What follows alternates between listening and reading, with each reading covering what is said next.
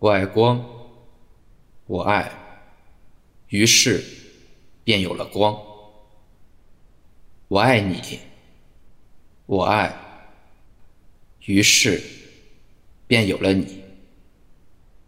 我爱我自己，我爱，于是便有了我自己。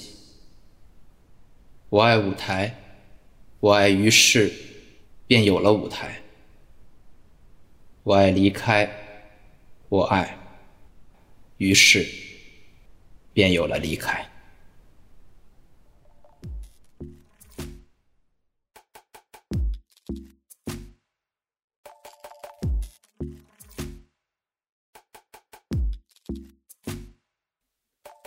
Hello，大家好，欢迎收听时差档，我是梦。Hello，大家好，我是罗伊。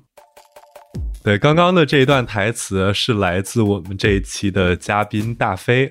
我不知道这一期的听众有没有先锋戏剧的爱好者，甚至可能有些观众有没有去过一些戏剧节，在现场到场看过演出啊？如果有的话，可能会觉得我们这一期的嘉宾的声音很耳熟啊。那他就是刘鸿飞黑猫剧团的主演大飞，也曾经参演过许多比较知名的戏剧，像是《茶馆》《从清晨到午夜》，包括刚刚节选的《我爱叉叉叉》《四川好人》以及《海边的罗密欧与朱丽叶》。其实这一期的嘉宾呢，是我们好像去年的时候就有在一次演出后，就是我和梦去观看了他演的那个叫。关于爱情 归宿的最新观念，太绕口了。对，再就是观看完这个演出之后，有一起吃过饭，就想说把他来请来我们节目去讲一讲先锋戏剧啊。对，我觉得这个时候，要不然我们先把刘鸿飞请出来，好吧？先把大飞请出来。Hello，大飞，要不然跟我们的听众先打一个招呼吧。Hello，大家好，我是刘鸿飞，大家可以叫我大飞就行。大飞，你还记得咱俩是怎么认识的吗？呃，忘记了。就是这么不给情面。了是吧？嗯，但是我真的是忘不了，所以我可以先说一下啊，我记得特别清楚，因为那个是二零二零年跨年，就是一九到二零的跨年，然后那个时候就是武汉有一部分的疫情，但是在跨年的时候其实还没有波及到这个全国嘛，所以我们是跟六个好朋友，然后一起去阿那亚，然后做跨年。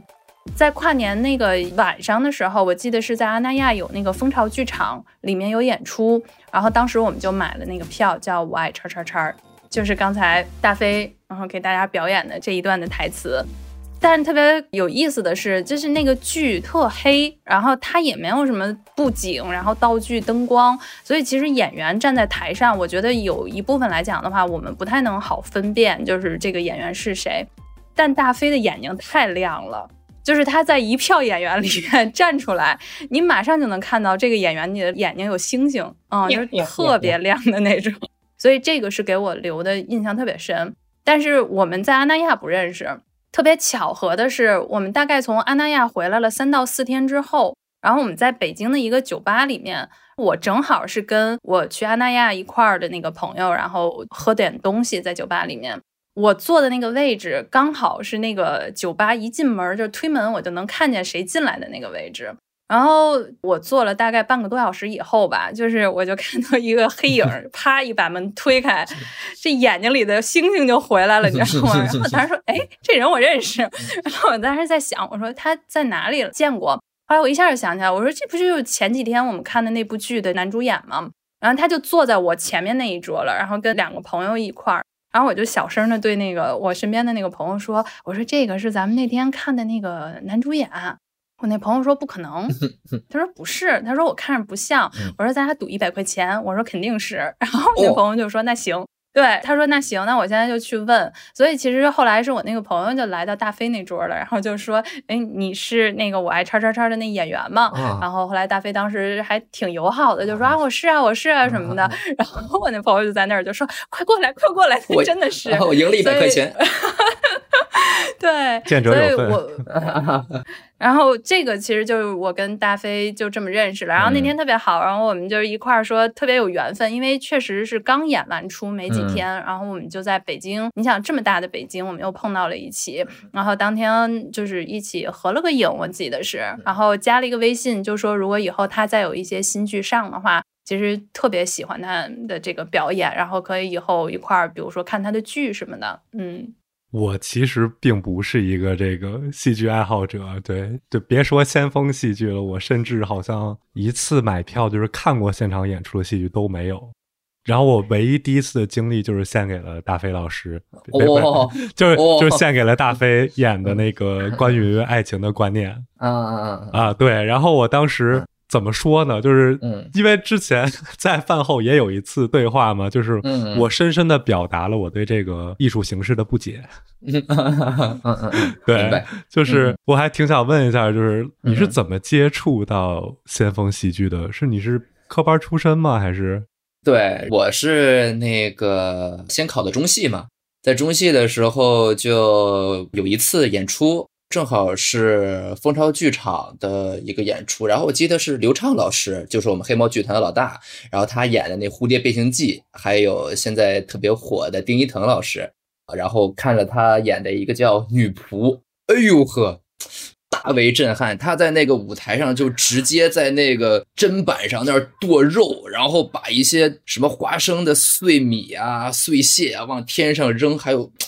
我感觉那种美感，还有那种真实的爆发力，就打动了我。然后他们在舞台上给我的感受，就是那种声嘶力竭的那种，把身体里所有的那种不愉快的东西，还有那种对生活的一些愤懑都喊出来。我觉得那种感觉特别棒，特别好，有一种宣泄自己的感觉。我说我靠，孟京辉，我必须来。就看完那两场戏，我就下定决心必须要来这个孟京辉这边。然后我在学校的时候，因为我是专科嘛，然后上了两年。我第一年上完了以后，是第一年的下半学期看完的。看完之后，然后我还挺叛逆的，就把我们有一个就比较就是有中国特色的那种剧本，然后改成了先锋剧。然后老师看完了以后，就色眉打眼的看着我，然后脸也不太开心。然后他看着我说：“嗯，挺好。”嗯，能帮到你什么吗？我说，呃，可以让我更加能理解这个人的内心。他说，嗯，好的，下一位。但是就没有给我太大的打击，因为那个时候哇，全班的同学，几乎全班的同学都在看我改编的那一版戏，我觉得特别有成就感。虽然老师不喜欢吧，但是会有那种青春啊、叛逆啊的那种感觉，我觉得嗯特别好。所以说，就是当时在学习的时候，就是。能说就是可能比起传统戏剧来说，先锋戏剧它更情绪外放，然后更更来需要演员的能量。对对，是的，因为孟导他就喜欢比较就是激烈的，比如说他喜欢那种摇滚啊，还有那种架子鼓啊，对我们年轻人来说也是非常具有吸引力的。对他很吸引年轻人的这种张狂、这种热血的东西。孟导也很喜欢有劲儿的演员。然后我觉得，嗯，青春嘛，就应该把自己的力量先奉献给自己喜欢的东西。那我就义无反顾的来到了孟京辉工作室。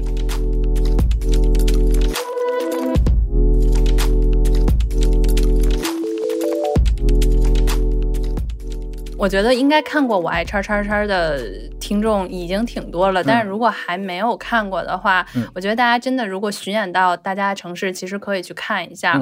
因为我觉得《我爱叉叉叉》是我看过的第一部可以算说先锋戏剧的。嗯，我虽然之前也看过一些，比如说像濮存昕演的一些林则徐，然后包括我觉得麻花那种的，就是还是传统的那种，就是喜剧的戏剧嘛。嗯，所以我第一次看先锋就是《我爱叉叉叉》，那年在阿那亚。我当时我觉得刚开始看的时候，就像鸿飞说的似的，我自己是有点懵逼，你知道吗？嗯嗯，也没有什么舞台，也没有什么道具，然后演员们穿的就是好像我记得每个人都是白衬衫，然后黑裤子，特别简单。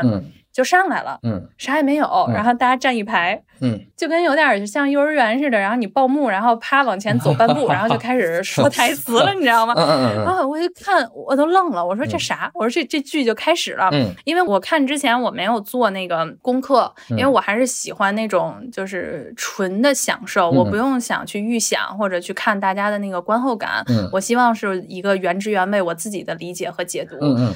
然后所以我也没看，嗯，我就在想这就开始了，然后每一个演员 就开始了，我爱什么什么的，我爱什么什么的，我在想演啥呢？嗯嗯嗯嗯，大概十五分钟之后吧，然后我才逐渐的去理解了，哦，原来是这个意思，因为它也没有什么道具，它背后就是一个大的电子屏啊，不是电子屏，它是投影，然后投到后面的墙上的。啊，对对对，就是那个投影，对，还没有电子屏这么高级。对我们没那么多钱买电子屏，嚯，那么大电子屏花几个亿啊！对，然后完了就投过去，然后反正模模糊糊的，你就看着后面，然后对应着演员的那个台词。但后来我发现，过了十五分钟之后，好像演员说的每一个字。就在那种微暗的灯光之下，因为特别黑，嗯，但是就敲你的心灵，就是玩命的打击你的心灵，然后非常有冲击力的，嗯，而且我觉得他确实没有表演。我我不知道啊，这个其实我也想问问鸿飞，就是光靠台词，这个算一种，比如说特殊的唤醒方式，还是说光靠台词，像我爱叉叉叉的，它包含表演吗？因为它好像在观众看来，就我看来，当时第一次我觉得它不是表演，嗯嗯嗯，但是它又有情绪，然后它那个台词又有冲击力，所以你说不出来那个感受。嗯，我明白你的意思，就是表演到底是什么？就是。用最最简单的一句话来说，就是台下有观众，然后一个演员走过舞台，这个就是表演。哦，这个就是表演，就是有观众，有演员在舞台上经过，就是一场演出。三大要素吗？对对对对对，就是你只要在舞台上经过，不管你说什么，不管你做什么，只要有观众再去看你，那就是一场戏剧。嗯。哇，我觉得我对于，尤其是我爱叉叉叉啊，就是我是在 B 站上面把这个算是看完了吧，因为我是用鼠标跳着看的。就是呃呃，再给您一个建议啊，就是舞台剧啊，最好要去现场看。不然的话，你对对对对对，你如果在屏幕上，你根本感受不到那种氛围。你坐在一个凳子上，然后感受旁边的空气，还有呼吸剧场里的一些剧场独有的气息，然后感受着演员呼出的气，还有他们蒸发出来的汗水的味道，然后还有他们那种声嘶力竭的东西，就在眼前历历在目，那种感觉会更好一些。在屏幕的话，就嗯，跟看电影没什么区别了，就。嗯，对我也主要是为了补一补课，尤其是这个 台词啊，因为确实有些台词我印象还蛮深的，就是他有一段是讲各种是什么我爱美国导演哪个哪个导演，我爱哪个演员，然后最中间还有一个是什么我爱教导处的女老师什么之类的，嗯嗯嗯，然后对我当时看这个台词，我就想说，嗯嗯，这是想表达什么意思呢？就好像。好像梦还就是在一半儿就看懂了，可能我没有那个现场的这个冲击感啊。嗯嗯，我就想问一下大飞，就是你当时就第一次拿到这种剧本的时候，有没有说也很困惑过，说这些台词到底是想说什么？我刚来到孟京辉这边，我啥也不想，我就觉得演着好玩，就演的开心。剧本我。根本不想知道他到底是什么意思，我就是演的开心，然后在舞台上展示自己，因为里面有舞有歌，然后可以展示我的声音，可以展示我的台词有多么多么的好，然后我是沉浸在里面的。但是因为刚进去的时候二十三岁、二十四岁的时候，所以对那些东西不感兴趣，对里面的谁是谁，然后什么什么主义啊，什么什么人，我根本不想知道，我就是想完成这个任务，然后。沉浸在里面，这就够了。但是经过我演了这么长时间的时候，我慢慢的会去思考，就是梦岛这边唯一的一个非常好的一个地方，就是他逼着观众思考，也逼着演员去思考。因为你演了那么长这个戏了，我们差不多演了五六年了，然后就是演着演着，你就会思考，呃，这个为什么要这样？这个剧本到底是怎么诞生的？它到底说的是什么？然后逐渐的才会对这个剧有一些自己的了解吧。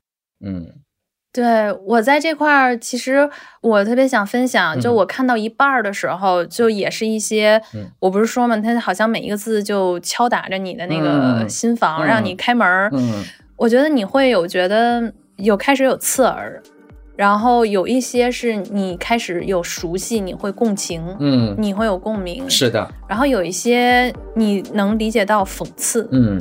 嗯，就是我爱叉叉叉，然后有一些你会突然觉得我靠，这不就是我想说的话吗？但是我呐喊不出来，对，就是你你就开始有这种情绪调动了，然后你就会突然是觉得我这。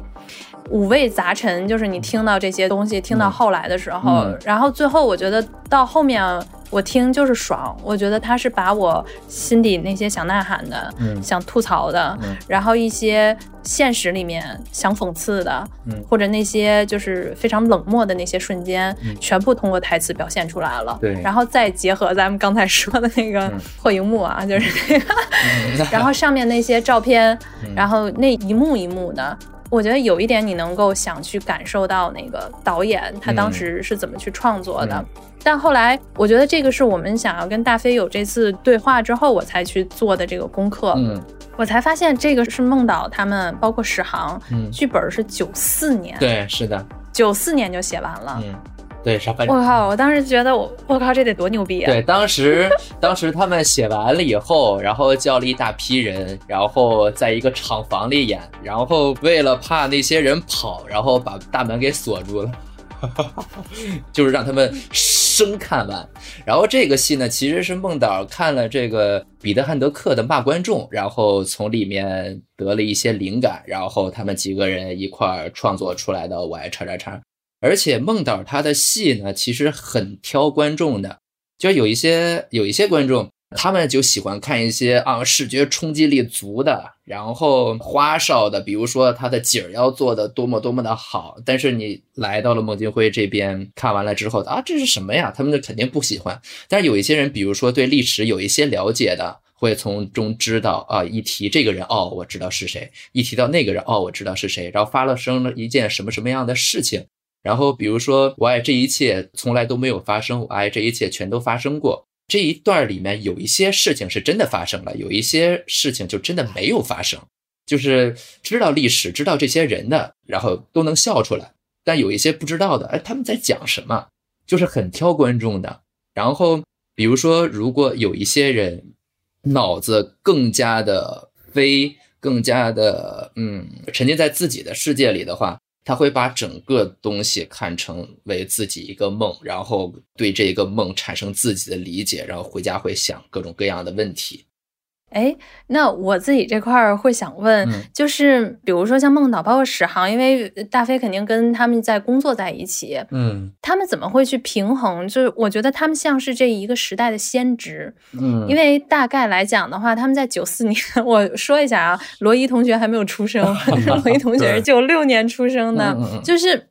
人家九四年这个年代已经做出这样子的这个作品了，然后我记得还是公演了几次就被叫停了。对，是的。在启动的时候是一三年，嗯，就我昨天数，我说从九四年到一三年，我们大概经历了香港回归、澳门回归，呃，我们加入了 WTO，然后我们开了奥运会，到了二零一三年，他才真正能够登台表演，而且可能还会遇到就是看不懂，嗯。但这些先知们拿着这些剧本，在九四年给大家看的时候，到十九年之后吧，他们会失望吗？这个二十年啊，几乎，嗯，怎么说呢？就有可能中国还是在一个发展的道路吧，就是什么都在发展，什么都在学习。别看孟导，比如说有些观众看过孟导的《茶馆》，然后大部分人都接受不了。大部分都接受不了茶馆怎么能改成这个样子？这不就是诋毁那个老舍先生吗？但是在国外看来，就是我们这个戏不是去阿维尼翁演了吗？然后就是国外的人看完了之后，他们给的评判就是十年之前的德国戏。对，所以我们的就是戏剧来到我们中国，其实是有一点，叫先锋剧吧，算是，嗯，是有一点水土不服的感觉。但是它很新，还在一个成长的阶段。我其实也是因为这次要跟大飞聊，然后我自己之前会有看不懂，所以我就回去就得学呀。就是说，那戏剧怎么看？比如说我自己后来学到的一些，我开始看那种传统戏剧啊，包括西方的，我老看不懂。我说这个人也不换衣服，然后可能场景也不怎么换，然后感觉这时间就是一天下来就这么点事儿，你知道吗？然后 就就磨磨唧唧的，然后就演完了。后来我买了一本书，它第一个原则就是古代戏剧的这个三一原则。嗯他说是什么呢？就是这个古代戏剧必须是发生在同一个昼夜，嗯，然后同一个地点。然后同一个行动，嗯，他的这个圈子就这么讲，他这个就是古典戏剧，就是这个保持着这个三一原则。哦，我觉得就是我知道这个原则之后，我才知道哦，原来原来你看那些剧啊，他们就磨磨唧唧的，然后就是一天之内，然后发生了这么多奇幻，你就说怎么一天能发生这么多事儿？是因为他要遵照古典的原则，就把它就给讲完了。对。然后还有好多之前当观众看不懂的时候，不是有旁白吗？嗯，然后旁白其实，在戏剧里面，他就会说旁白说的话其实是舞台上的人听不到的，嗯嗯嗯，他只是给观众听，嗯嗯。但是当时我不知道的时候，我说，哎，这刚才旁白不是说了吗？我说这演员怎么这么傻，他怎么没有听？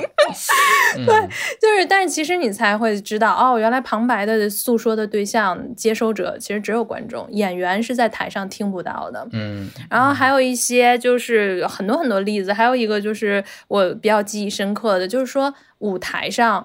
只要灯没有照亮的地方，就是不存在的。是的，你观众是需要有那个素养，嗯，尽管你可能还可以看见，但是你要有那个素养，就是那一部分就是不存在的。嗯，所以我觉得哇，它确实是需要一定的这个你的提前了解，是的，是的，你可能才能够欣赏的这样子一种艺术的形式。对，就是你看的东西越多，知道的东西越多，然后你看一个东西的话，就会了解它。因为就是西方会改编很多版，比如说莎士比亚的剧本，就是大家知道了这个剧到底发生了什么了，但是现在就是看那些演员他自己的理解，还有导演他的理解，就是不需要再给你讲故事了，就会给你上升到一些嗯人性上的思考，还有灵魂上的升华一样的这些东西了，就不会就是说。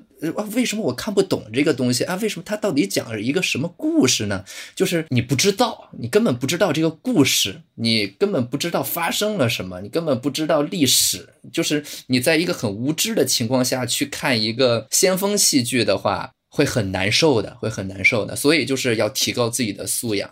就是想到我当时看先锋戏剧，确实都挺难受的。那对，嗯 嗯，哦，但我就比较好奇的，就是说，因为听了梦还有大飞对于戏剧的一些可能背后的一些知识的了解吧，就觉得确实这个东西是有门槛的。但是对于观众的这个门槛设置的高低，对于他戏剧想表达的内容是有影响的吗？就是会不会存在可能有些戏剧的门槛过高？嗯，就是有些戏剧门槛过高，也会有人去看的，就是挑观众，没有办法的事情。你比如说你不喜欢，你可以不用来，你可以看一些你可以看得懂的东西。嗯，但是有一些人就是喜欢痛苦的东西，有一些人就喜欢思考，有些人就喜欢钻那个牛角尖，就想把它看懂，就是会有这些人。比如说我吧，我是一开始啥也不想的那一种，然后只要自己演开心了就行。但是就是随着年龄越大，然后也碰到了自己人生当中的一些困难与痛苦的时候，我再回过头来再看这些戏的时候，会有一些就是不同的理解。就是我是两年前那一年，我都在看哲学的书，然后就逼着自己看。以前我是一本书都不看的那种，就那一年，就是我逼着看完了以后，就是真的把我看抑郁了。因为我看的全是哲学的书，全是就是大脑思考的东西。就那一年，就是天天坐在家里，就是无所事事，但是脑子里极其丰富，极其在想一个事情。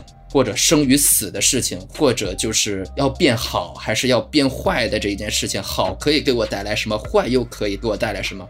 就是四川好人的这个戏，它就是一个到底是行善还是作恶。以前我演完这个戏，演完就演完了。但是现在我对自己有一些思考之后，然后看了书之后，对变好还是变坏，变好能在这个社会里得到什么？但是我又觉得这在这个社会里得不到什么，而且会得到别人的欺负。但是如果我要是变坏的话，我有可能压迫别人的时候，我就会得到内心的快感，然后。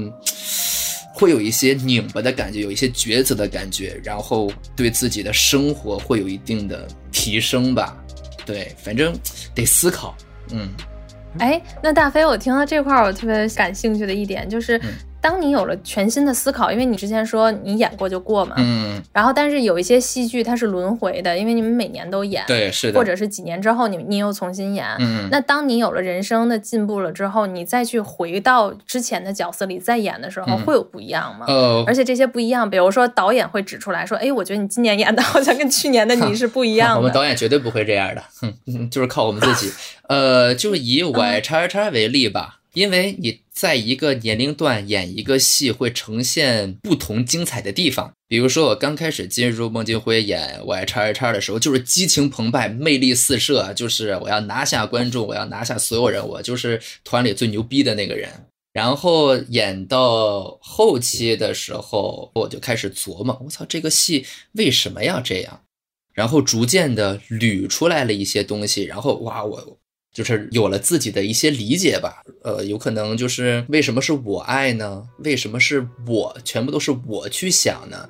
有可能这个世界上所有的人都是自私的吧？所有的人都不会为他人而想，为他人而想也只不过是为自己得到一些好处，然后才有些明白哦，为什么都是我爱，然后我去主动干一件事情，而不是去被动的，不是你爱或者他爱。然后为什么到最后是一段宣泄？为什么刚开头的时候是我爱光？为什么中间有一段历史？为什么这段历史过后是一个就是我爱什么三洋牌手提录音机？为什么这两个东西 对？为什么这两个东西就是极其的不搭嘎？但是为什么又放在了一个前一个后？这是为什么呢？然后逐渐我自己的思考说，哦，我原来明白了。其实一开始的我爱光。就是宇宙大爆炸的那一刻，然后宇宙诞生了。宇宙诞生了之后呢，出现了我，然后我爱你，因为我是自私的，我爱你，然后你才出现了。这有一点唯心主义吧？对，然后我爱你，所以你才诞生了。我爱舞台，所以舞台才诞生了。然后之后呢，就是比如说宇宙大爆炸完了以后，出现了我，出现了你之后呢，之后会发生什么呢？就出现了那些名人。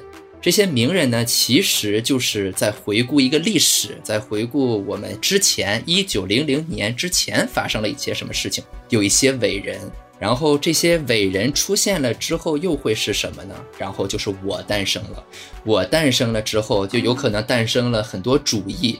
就是讲完了历史，讲完了历史，好，这个时间段过了，过了之后，我出生了，好，我出生了，我对这个世界是一个什么样的认知，然后对各个主义是什么认知，对这种什么三洋牌手提录音机是什么认知，对胡英枪是什么认知，然后再到了最后，然后开始宣泄自己，开始骂观众，这有可能就是年轻人当下的一种困惑。或者是无知，或者是无力的一种感觉，就是啊，我不管宇宙大爆炸，我不管那些名人到底是什么，我就要活成我这个样子。我现在骂你，我就是骂你，我对这个世界不满，我就是要骂出来。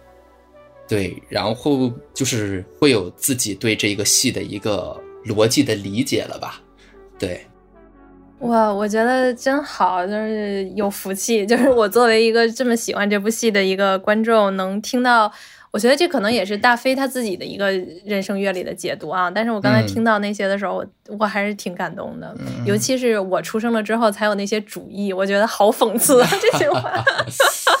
对，我还想分别问一下，就是大飞和梦啊，就是分别从两个视角来看，你们会有不同的标准去评判一个戏剧是好或者是不好。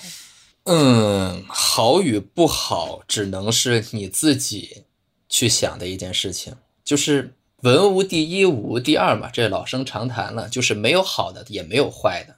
对于戏剧，对于戏，对于艺术来说，有的人就喜欢，有的人就不喜欢。有的艺术家做出来的东西，所有人觉得他狗屁不是，但有一个人觉得哇，击中他的灵魂了，那那就是好的东西。聊回我们国内啊，就是我们现在可能比较出名的戏剧节就有两个，一个是乌镇戏剧节，一个就是阿那亚戏剧节嘛。然后恰好这两个戏剧节，梦和大飞都是当过主演和观众的嘛。嗯哼，就想问一下梦，当时去乌镇，就是国内的第一个戏剧节嘛？当时有没有发生一些什么故事？就是当时的心情是怎么样的？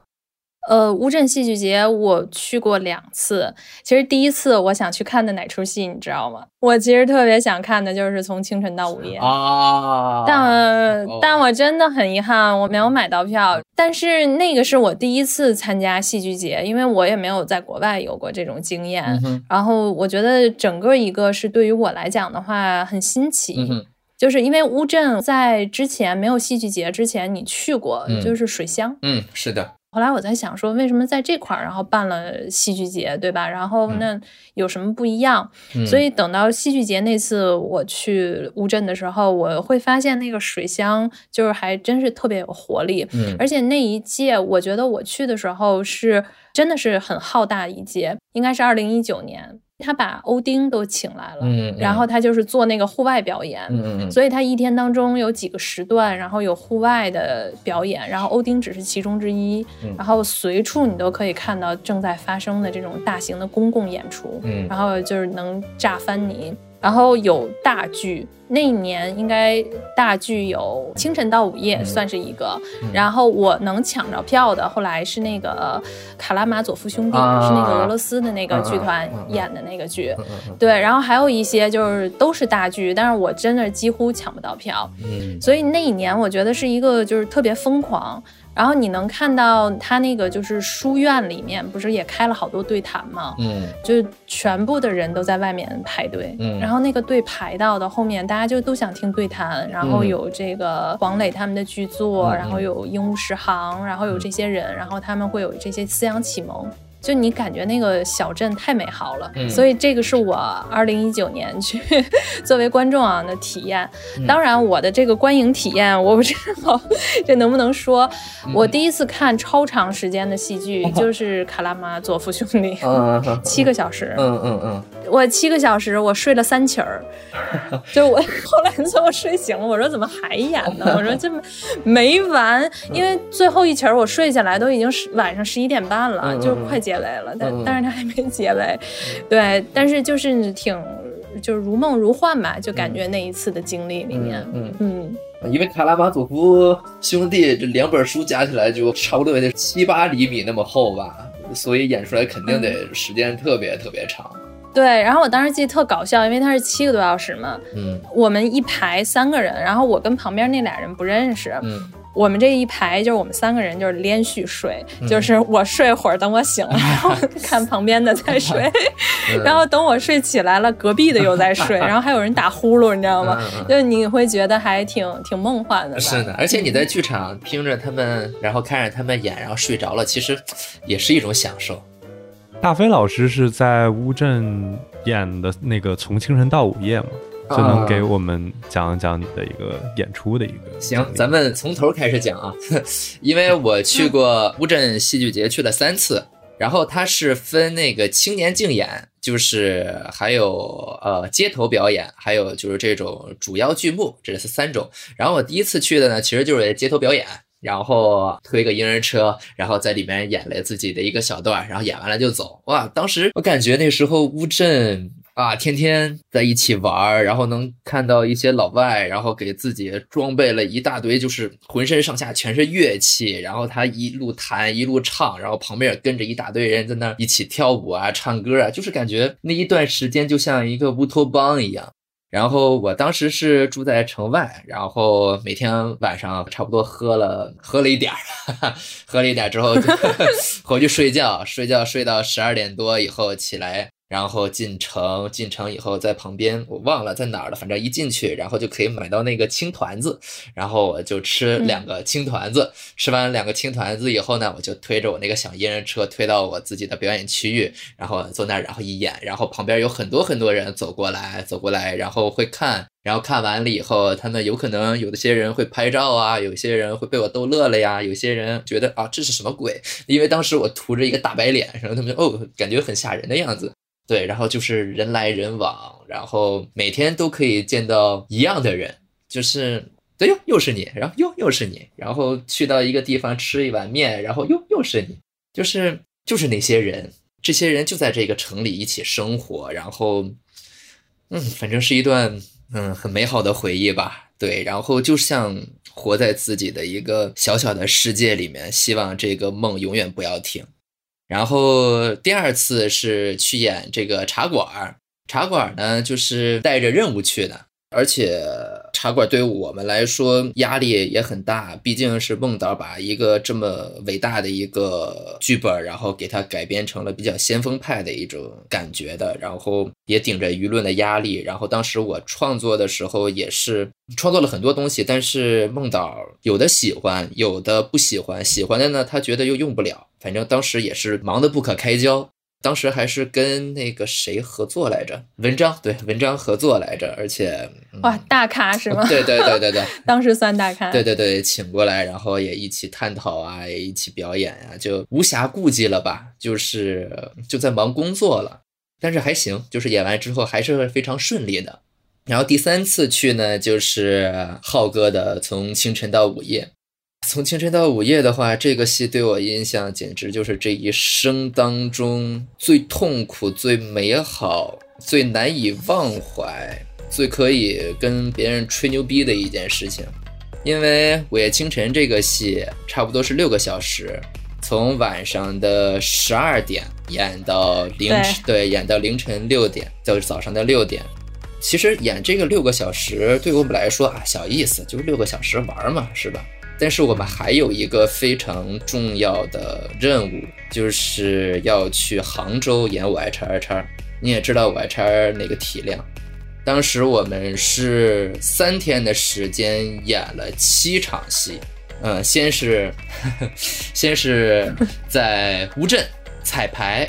呃，从清晨到午夜，从十二点彩排到六点，然后赶紧回去睡两个小时，坐车到杭州演晚上七点半的《怪叉叉叉》，演完《怪叉叉叉》，从杭州又赶回乌镇演十二点的《从清晨到午夜》，然后演完了清晨到午夜呢，马上再睡两个小时。又得赶回杭州演下午场一点半的《我爱叉叉叉》，演完下午一点半的《我爱叉叉》呢，然后再演晚上七点半的《我爱叉叉》，演完晚上七点半的《我爱叉叉叉》呢，又要从杭州又赶回乌镇，然后再演六个小时。哎呦，就是。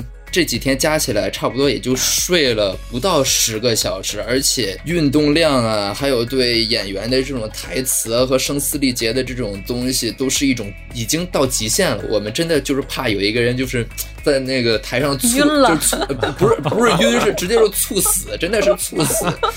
你想想熬着夜，我因为《午夜清晨》这个戏，它的运动量也很大，因为它是在一个跟足球场一样大的一个厂房，而且它挑高也非常的高，还有十米还是二十米，我忘了。然后在里面来回来回的跑，来回来回的跳，然后我们又得把一个差不多三十米的墙。也不是墙，它是一个三十米的，算是一块黑板吧。但是黑板后面连接着房子，我们几个人要把这个整个房子拆掉，然后跑上跑下，然后最后还有蹦迪，就真的哇，就如梦如幻如真。然后在里面又开心又痛苦，然后又对自己是一种煎熬，一种磨练。就是当那个时段结束了之后，就感觉整个人是空虚的。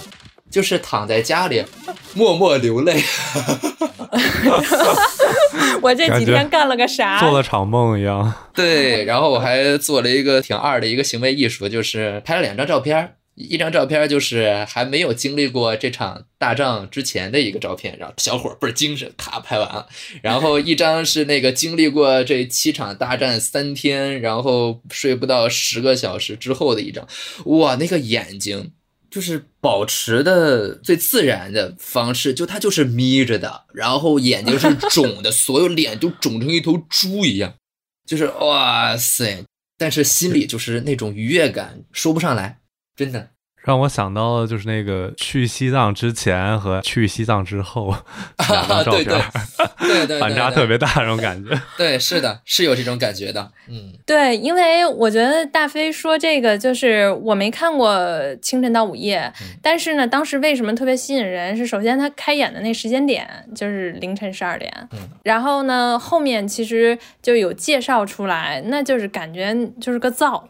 感觉那个戏就是从开始到后面，它就是个造，而且它是一浪要高过一浪的，就是那种造。然后我爱叉叉叉，虽然我们刚才前面去说它没有什么音效、声光电影。但是那东西是对演员最大的挑战，就是你得提着气说台词啊，因为 整个剧就只有台词了。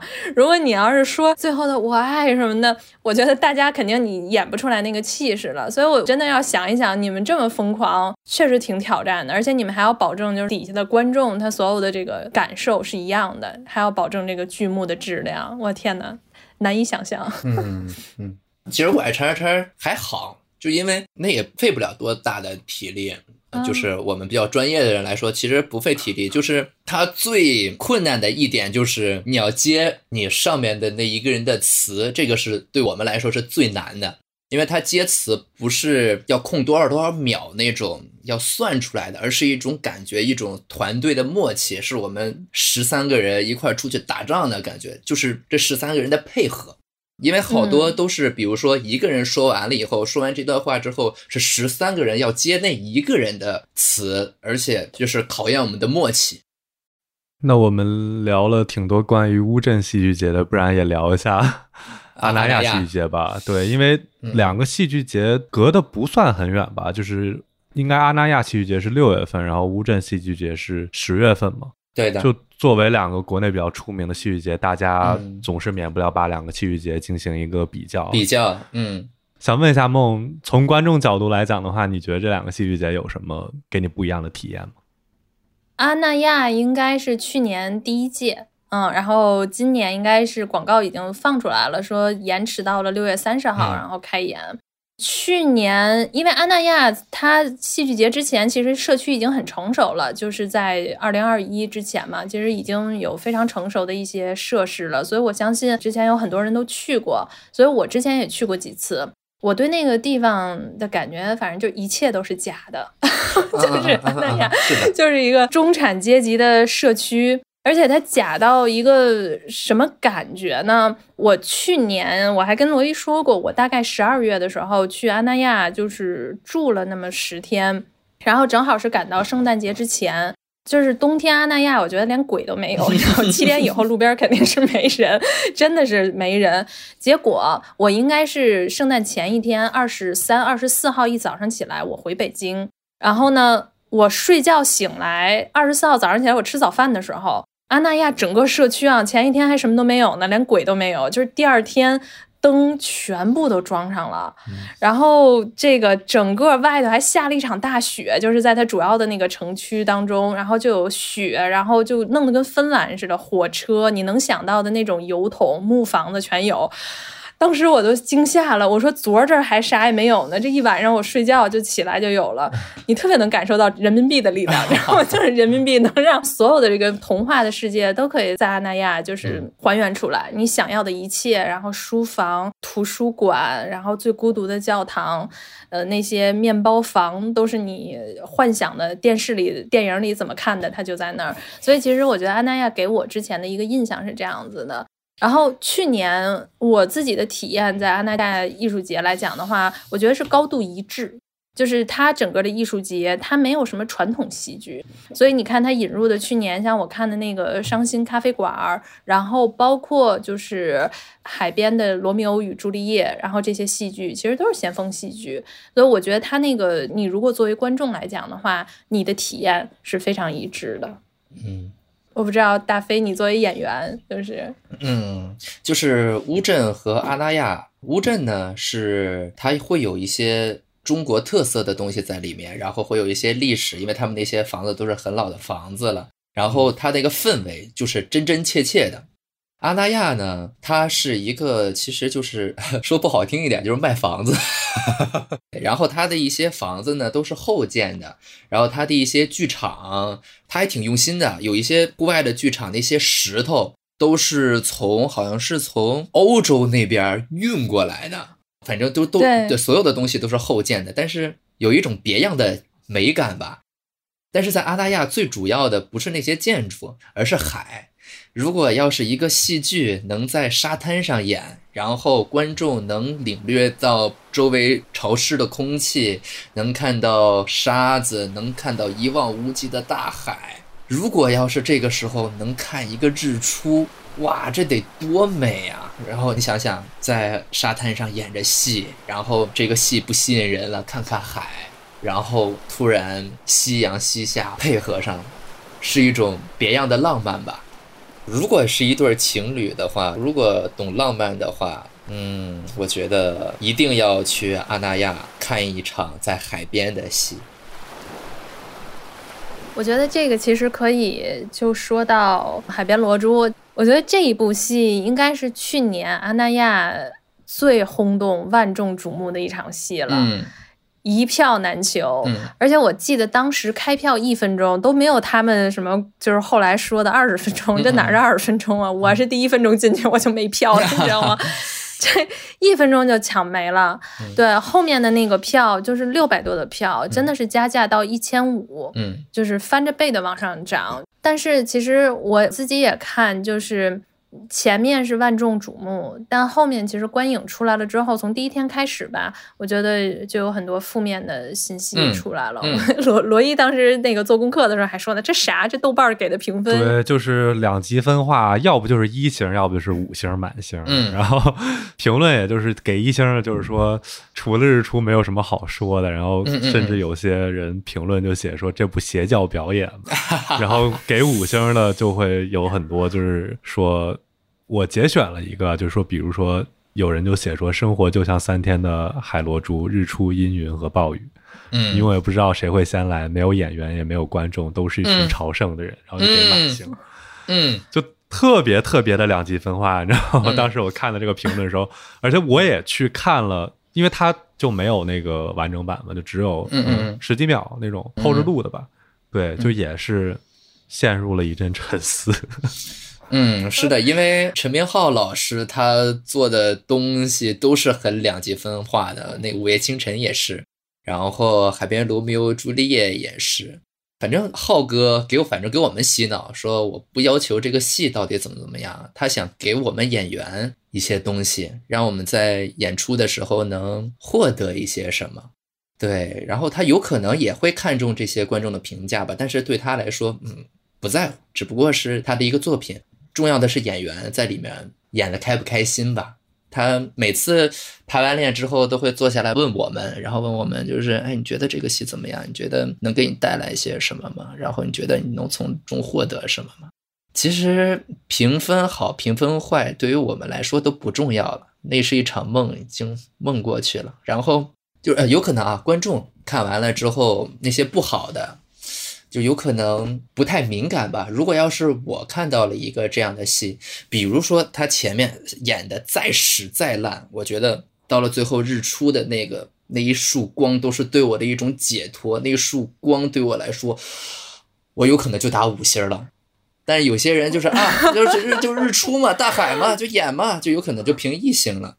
对，这也是分人吧。还有那天的感受，包括他们今天吃了什么，或者是跟谁吵架了，或者是刚分手，或者是他来到这里遇到了一个什么样的人，或者是跟一个演员说了一句什么话，或者是被演员的烟头烫到了手臂，或者是哪一个瞬间让他记忆深刻，那有可能就评五星。哎，那大飞，刚才浩哥问的那几个就是三连问，你的感受是怎么样？然后你从中获得了什么？你找到了什么支撑？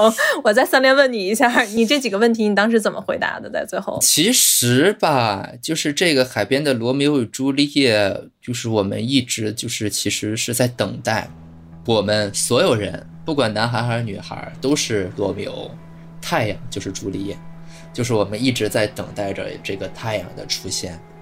然后我呢有一个就是特别喜欢的女孩，但是她在英国永远回不来。嗯，我很想让她回来，但是她就是回不来。当时太阳出现的时候，我跪在地上大声痛哭。我操，你为什么还不回来？还不回来！我靠！哎，这有可能就是对我的冲击吧？嗯，对我的一些打击，对我的一些感受上的折磨吧。有可能这些折磨就是我得到的东西。因为痛苦的东西、折磨的东西、不好的东西，才能让你感受到你的存在。你存在了，一切都应该迎刃而解吧。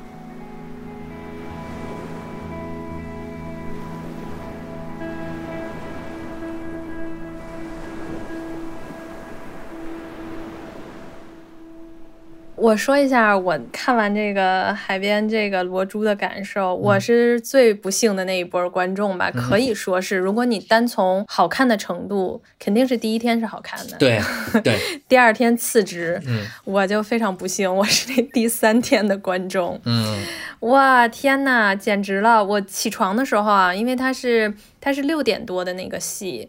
你大概应该是起床，然后而且是特别偏远的一个阿那亚的那头，嗯，然后我大概是三点半，凌晨三点半起的床，我凌 凌晨三点半起床，外头下大雨，嗯，而且你想阿那亚秦皇岛啊，下雨它不是小雨啊，它是下大雨啊，我站在那儿，我站了半天，我说我要去吗？我说我的天呐，我说我这得因为纯户外嘛，你肯定是知道了，你已经去了好几天了，嗯，我说我就得浇着，嗯。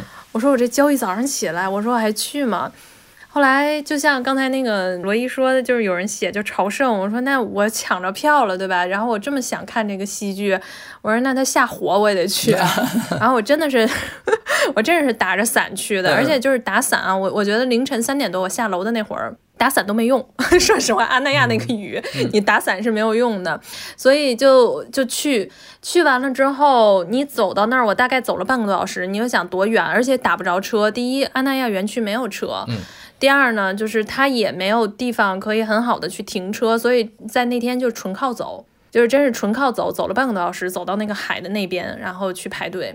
然后等我到的时候，我已经看到外头已经排了长长一大串的队了。所以我绝对不是那个朝圣最虔诚的，就是有比我虔诚多的都已经在那儿排队了。因为我在想，就是因为那天肯定是里面就是有很多的道具要重新弄，演员，然后包括这种阴雨天气，他们就准备，所以那天的开场应该就是晚了。嗯。但后来就是观众一直在外头淋雨等嘛，但是后来还好，就等等到四点多的时候，那个雨就开始小了，我们打伞是可以撑住的。然后快五点多的时候，演员就已经出来了，然后他们特别暖心。我记得鸿飞他们就是所有剧团里面人举着火把出来，然后就跟观众互动，因为观众已经超出了原有的等待时间，可能一个多小时。但是我能看到啊，就是外面就是跟我一样排队等的观众没有骂人的，就是说你们快点开始什么什么的，对，就大家就特别温暖，就是说哎你们要注意，你们要小心，然后今天表演要小心，然后你能看见这个演员也就说说演员就开始飙台词儿了，我记得到后面。啊演员就已经把有一些台词，包括他们特别奔放那种慷慨激昂的情绪已经调动出来了，所以这个是开场之前，我觉得那个开场就已经是挺记忆深刻的了。然后再往里走的时候，你才发现，因为那天比较乱嘛，哪儿有你坐哪排呀？坐哪排都行，每个人都是 VIP，就是这排坐满了你就往后坐。所以就是现场其实也是这样子的。然后你能看到，就是里面还有临时的搭那些雨棚，因为没有想到雨会下的那么大。整个我都不知道什么时候开始的，说实话那天，因为其实现场确实挺混乱的。然 后一上来，我还以为观众等不及了，或者是两个人吵架骂起来了，你知道吗？因为我听着现场就是“叉叉叉”这些词已经出现了，什么傻叉儿，然后什么“叉叉叉”，我想怎么了？我说难道底下打架了吗？不是，是因为开演了，你知道吗？就是开演是一段对骂，你知道吗？两个家族的对骂。是的。然后我就是在一会儿看看这儿，一会儿看看那儿，然后从那块儿开演了之后，就我觉得我其实也没太理解。然后你就能看到有一些过场，然后有大家上网可以搜到那个大碉堡啊，什么那个挖土机，一会儿又出来一群羊，就是老乡赶着羊群就过去了。嗯，是的，对，然后。一会儿，所有演员就拼了命的往海里跑。你知道，就是我们作为观众在台上看着，就是那么冷，下着雨，然后所有演员他们都光着，尤其是像鸿飞演的是那个丘比特嘛，就是不不，我没光着往海里跑。哦，你你不是那丘比特是吧？反正就就就有往海里跑的，然后一会儿再跑回来，然后一会儿又把房子点着了，然后所有人在那喊。我天呐，我我自己是观众啊，我就觉得。就就看啥呢？我这儿，我我确实之前就像鸿飞说的，有人就觉得你这就是一场闹剧啊。后来我觉得这个对我的一个特大的感受是，到凌晨五点多，五点半了，快六点了，那个时候天已经不刮风了，然后雨也停了，没有日出。我们那一天是完全没有日出的。一切都快结束的时候，然后演员有的就是拿着那个手机嘛，因为提词器已经坏了，然后有演员拿着手机，然后在做最后的那个表演，然后乐队的那个音效就起来了，然后那天的那个因为是现场驻唱是老狼，老狼的第一声歌声歌词出来的时候，我就觉得啊，就我看了几个小时的一场闹剧就平静下来了，然后。那个时候光已经可以看到你彼此周围的人了，然后你就看着你旁边坐着不认识的观众，他们和你一样狼狈，和你一样有黑眼圈，然后和你一样瑟瑟发抖，然后底下的这些演员也好，还是那些音效，就是那些演职人员，然后也一样的瑟瑟发抖，但是那些演员还在拼命的演出，然后老狼在那个棚子里面唱歌，那个歌声飘出来。我就觉得那天的阴天是属于我自己的，就像鸿飞刚才说的，就是你有一个点，这个就是属于我的海边侏罗。我没有看到日出，我可能也没有看到那个丘比特特别大的那个气球能放飞。我觉得确实是遗憾，我我的体验没有第一天的日出，但是我觉得我自己体验的那一版本，然后最后的阴雨，然后以及那个时刻的歌声是属于我的，所以这个就是我自己的一个感官。我觉得凌晨五点半之后那一个歌声，然后以及那个场景是属于我自己的。不错，不错，不错，不错。但但鸿飞，你你自己真的能接受那些不好的？就是对海边侏罗，尤其是我觉得这个好像骂的人更多，是不是因为他前期太出名了？然后有很多人都说什么绝不复制，然后这些。那后面其实我觉得后面的那些你们剧团或者演员会怎么去看待这个？就是无所谓嘛，我们已经从里面获得了我们自己想要的东西了，而且记忆深刻，它已经过去了。而且就是我以前啊，对骂和不骂的这件事情还挺在意的。比如说演以前普通的那些戏啊，不是戏剧节的那些戏的时候，我都会去翻。然后有一次啊，我看到有一个人评论我说，男主演像一个大鼻涕一样呼在台上。哎呦我去，我我一我就是六天没睡好觉，真的就这真的没睡好觉。然后一直在想，哎，我这这不是我演的问 题吗？还是观众的问题？但我的问题，那我应该怎么改进呢？然后就开始钻牛角尖，然后又开始胡思乱想啊，一些东西。但现在我释然了，我就这样。有些观众喜欢我这样，有些哇，就是男主演好帅呀，哇，台词爆发力好强呀，我好喜欢卷毛啊。有些人就是，哎呀，男主演的不行，什么换一个吧，就是说什么的都有。对，因为。对一个事物的评判就是喜欢或者不喜欢，不能保准一件事物所有人都喜欢它，那没有办法，是吧？毕竟这是一个非常感性的一件事情，不喜欢就是不喜欢。那好，你不喜欢我也接受。哎，那鸿飞这样，呃，阿那亚海边的《罗密欧与朱丽叶》永不复制，就上演三天。我们要不然给时差档的听众一个福利吧？今天鸿飞这一部分的结尾可以送给我们一段台词嘛？就是当时你在这部剧里面特别感动的台词，可以作为一个结尾送给我们听众。这个戏它所有的台词都来自于莎士比亚的台词吗？不是，我们是找到了一个比莎士比亚写的《罗密欧与朱丽叶》更早的版本，它是一个古诗，以英文古诗的呈现来写的。只不过是莎士比亚看到了这整首古诗之后，然后才把这个故事写出来的。其实它这里面有很多的篇幅，前一句我忘了，然后我只记得后一句。就是朱丽叶就是太阳，我想给它改一下，不是朱丽叶就是太阳，嗯，你就是我的太阳。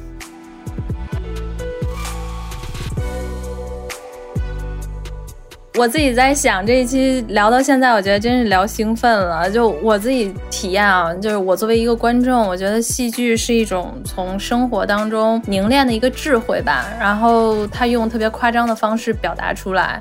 我觉得无论是歌颂那些每个时代值得被赞颂的精神、品格、爱情或者友谊，或者就像大飞他们，就是帮我们去说出心底的那些呐喊，对吧？然后去讽刺现实当中又可笑又可悲的瞬间。我觉得今天我的最后一句话，我可以用这一句结尾，就是前一阵儿北岛的读诗会，然后它里面有一句话特别打动我，他说：“必将有人重写生活，还岁月以清白；必将有人重写爱情。”我觉得那个戏剧对于我来讲的话，就是那支笔。而所有的戏剧演员都是那支笔上的痕迹吧？我觉得就是那支笔留下的痕迹，他们在重新写我们的岁月。对于我们没有去看过戏剧的听众朋友们呢，可以去体验一下，好吧？像我一样，然后把大家的观看体验可以留在我们的评论区和我们进行一个互动。那也祝大家在时差档早安、午安，还有晚安。